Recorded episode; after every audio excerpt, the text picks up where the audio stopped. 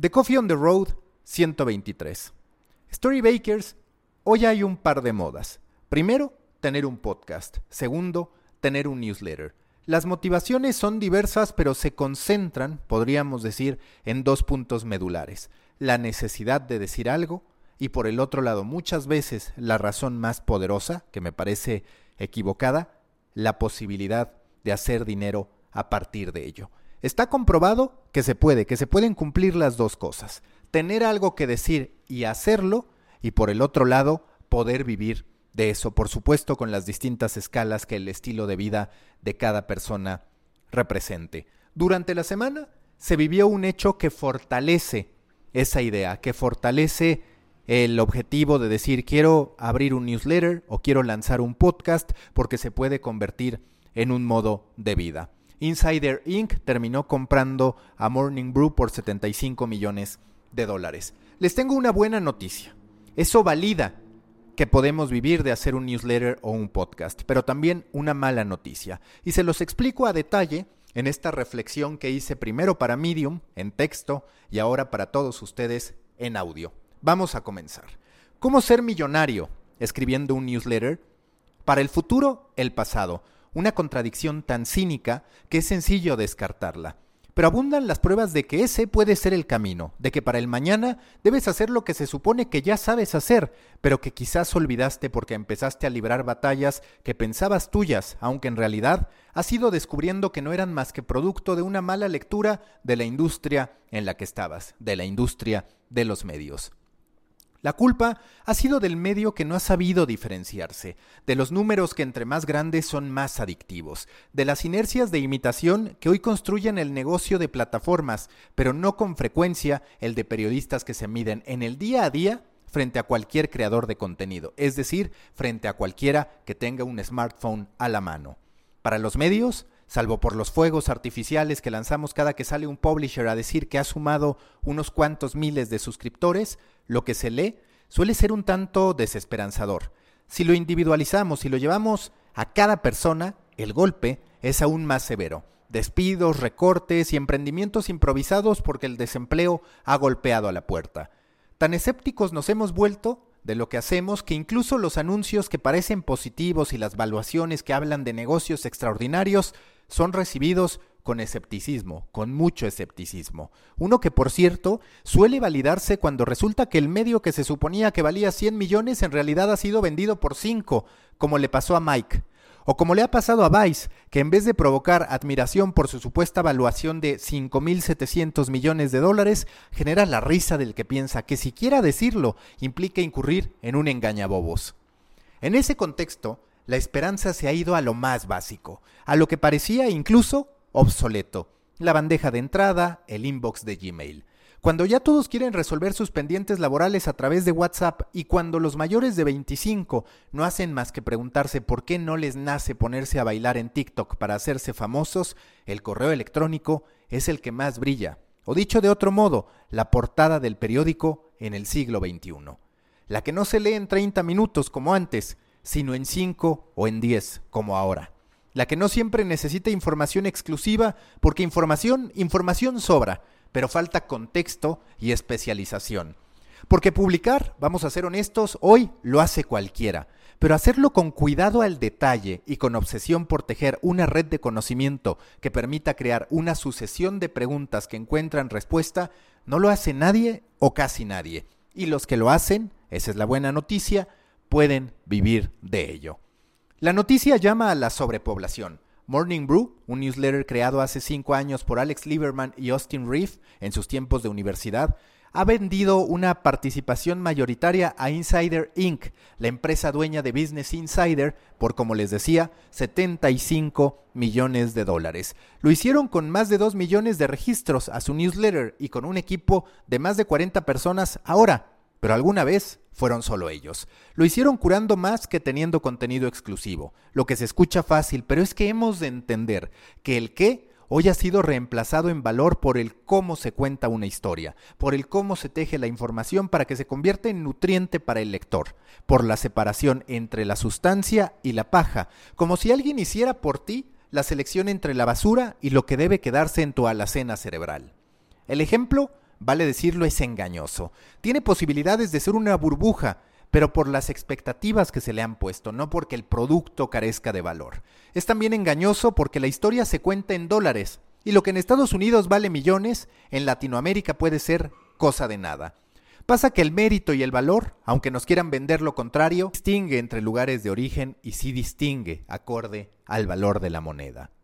Pero en lo que hemos de convenir, aunque las letras latinoamericanas no se coticen en dólares y aunque no esté garantizado que escribir un newsletter nos lleve a la bonanza económica, es que en medio de tantos padecimientos y de prácticas que de a poco nos alejaron de lo que en esencia nos llevó a dedicarnos a ello, hoy el ecosistema y la apuesta por las audiencias de calidad, íntimamente ligadas estas a la posibilidad de suscripciones, lleva a que viejas prácticas sean tendencia. Por ejemplo, escribir para un newsletter, hablar para un podcast, verificar en medio de las fake news, contextualizar para hacer simple lo complejo, responder preguntas que los lectores se hacen, vaya, lo de siempre, pero también lo que dejamos de hacer.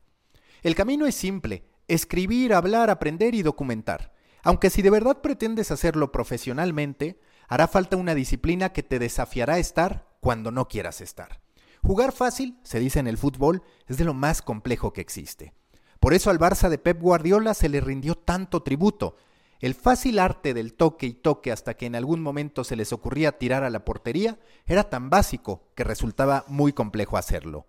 A una sucesión de pases correctos y armónicos se le conoció como el tiquitaca. A una sucesión de conceptos, ideas e historias se le llama curaduría. Las dos son fáciles, elementales incluso, pero también un arte. En la era en que a la imitación se le dan anabólicos desde los algoritmos, es habitual pensar que lo que uno hace es replicable. ¿Cómo hacerte millonario en tres pasos? Hacer un newsletter que no es más que escribir y seleccionar información de otros. Construir una audiencia, dos, y cobrar al que venga deseando esa audiencia, tres. Pero entenderlo así, como también pasa con la consistencia necesaria para que hacer un podcast sirva de algo más que liberar nuestras ideas para sentirnos relevantes por un día, es la típica equivocación del que no entiende o no quiere entender lo que requiere escribir un newsletter que se convierta en un régimen cada cierto tiempo y con cierta extensión. Lo fácil es difícil hasta que lo conviertes en hábito, y en ese camino es donde la mayoría, prácticamente todos, se terminan quedando. Hacen un podcast o dos o tres, pero para el cuarto han perdido la motivación que tenían porque se dieron cuenta que ni su crecimiento fue exponencial, ni han recibido el correo que pensaban diciéndoles que ese podcast que están haciendo será el próximo show original de Spotify. Para ser los Austin Reef y Alex Lieberman latinoamericanos, lo primero que hay que hacer es no pretender ser como ellos. Sí, tomarlos de referencia, como también a las creadoras de The Scheme, aunque ellas también deban ser ejemplo de cómo no levantar inversión que después derive en depresión por no alcanzar las expectativas, como también a los autores de Robin Hood Snacks, o como el creador de The Hustle, o como Charo Marcos, que desde España ha logrado que el Clutch Letter no sea solo un newsletter que llega a más de 20.000 usuarios, sino también un podcast pagado por Spotify que hoy se coloca como el onceavo más escuchado de España.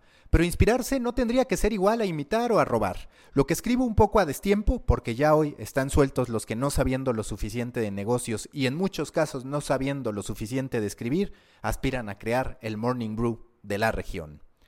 De los casos de éxito hay que analizar sus componentes y virtudes estructurales y separar aquello que es solo de ellos, porque forma parte de su estilo y de su narrativa.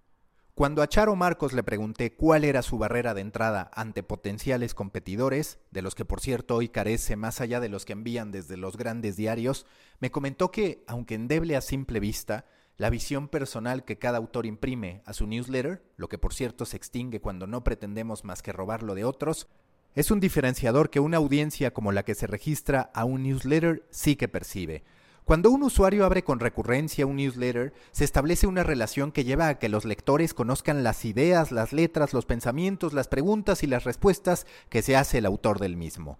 Y si bien un influencer en otros ámbitos también construye sus lazos afectivos con las audiencias, el newsletter, como en cierto modo el podcast también, llama a que lo que se conoce del autor sea el interior, la faceta intelectual, las motivaciones, menos cuerpo y más cabeza, para que se entienda. Y cuando eso ocurre, el lazo es tan profundo que tiende a ser indestructible. La gente no dejará de leer Morning Brew porque salga otro que pretenda ser igual. dejará de leerlo o sumará otro a su tiempo de lectura cuando encuentre un nuevo estilo y una nueva narrativa que le acomode. Si son periodistas, pueden vivir de escribir un newsletter. Quizás pasen años para que alguien los compra si es que esa es su intención, pero en el camino habrá oportunidades a partir de estar exponiendo lo que ustedes hacen. Content marketing puro y duro. Independizarse nunca antes había sido tan sencillo, aunque para llegar a ello haya que dominar lo complejo. El tiki-taka de la curaduría, cabe decirlo, no es solo para periodistas que dominen técnicas de búsqueda de información y de verificación de la misma, o que han entrenado durante años para escribir, sino sobre todo para apasionados de un tema que a cada respuesta que encuentran se hacen nuevas preguntas. Lo más adictivo de un newsletter, y también lo que aleja a muchos de terminar haciéndolo, es la red de conocimientos que se manifiesta a través de las menciones a personas que fueron consultadas a veces en entrevistas que duran horas y otras tantas a través de mensajes para validar un dato. O la red de links producto de que el creador de ese newsletter, mientras escribía, tuvo interés por saber más, tanto que en vez de seguir adelante con la redacción del mismo para de una buena vez terminar enviándolo, hace una pausa porque le ha entrado una curiosidad que comparte con el público, dado que, como lo he dicho, en el newsletter se establecen relaciones intelectuales con los lectores. Les tengo una buena noticia, pueden vivir de escribir. Les tengo una mala noticia. Para lograrlo, tendrán que ser disciplinados en el día y hora de publicación, lo que es complicado porque a veces la pereza, las ganas de socializar o simplemente la depresión te mandan a cualquier lugar, menos a la computadora. También deberán descubrir y construir su propio estilo y una vez que lo tengan, respetarlo, lo que es difícil porque pasamos tanto tiempo consumiendo a otros que es sencillo tender a la mimetización, al deseo de ser como otros porque a esos otros les está funcionando deberán profundizar a un nivel que no entiende de envíos express ni de afirmaciones hechas al aire. Si un sitio permite editar cuantas veces se quiera, los typos y las equivocaciones en el newsletter quedan ahí para que nos azotemos cuantas veces queramos con nuestros errores. Un newsletter de autor va sobre abrazar lo más complejo, explorarlo, comprenderlo y a partir de eso hacerlo digerible para que lo que a ti te llevó horas investigar e interiorizar al lector le pueda quedar claro en cinco minutos. Se trata de ser ahorradores de tiempo, de encontrar atajos para otros después de que tú hiciste el recorrido completo. Este texto es motivacional, pero también está lleno de escepticismo. Para un periodista o para cualquier creador de contenidos, el camino para vivir de su obra, tanto si es suya como si es mediante la curaduría de lo que hacen otros, es muy sencillo. Se reduce a máximas que aplicaban en siglos anteriores, con la diferencia de que ahora se tiene el plus de las audiencias propias, con nombres y apellidos sin que la distribución requiera inversiones millonarias. Escribir, hablar, documentar, explicar. Lo puede hacer cualquiera, o casi cualquiera pero para que esa simple actividad se convierta en activo hace falta recorrer el camino, y como pasa con el ejercicio, con la educación y con todo lo que requiere esfuerzo sostenido y disciplinado, son pocos los que lo hacen, casi nadie. De ustedes depende el lugar en el que quieren estar. Hasta aquí esta reflexión sobre la oportunidad que se detona al escribir un newsletter o al hacer un podcast. Si ustedes tienen ganas de hacer, si ustedes tienen ganas de crear, de emprender con su propio medio de comunicación a través de estos dos recursos, los invito a compartirme esa idea y a buscarme para ver qué podemos hacer juntos. Mi correo es maca.storybaker.co, así sin M, maca.storybaker.co. Recuerden también que los espero en las distintas redes sociales de Storybaker y que a mí me pueden encontrar en redes sociales como arroba macafood. Nos escuchamos en la próxima.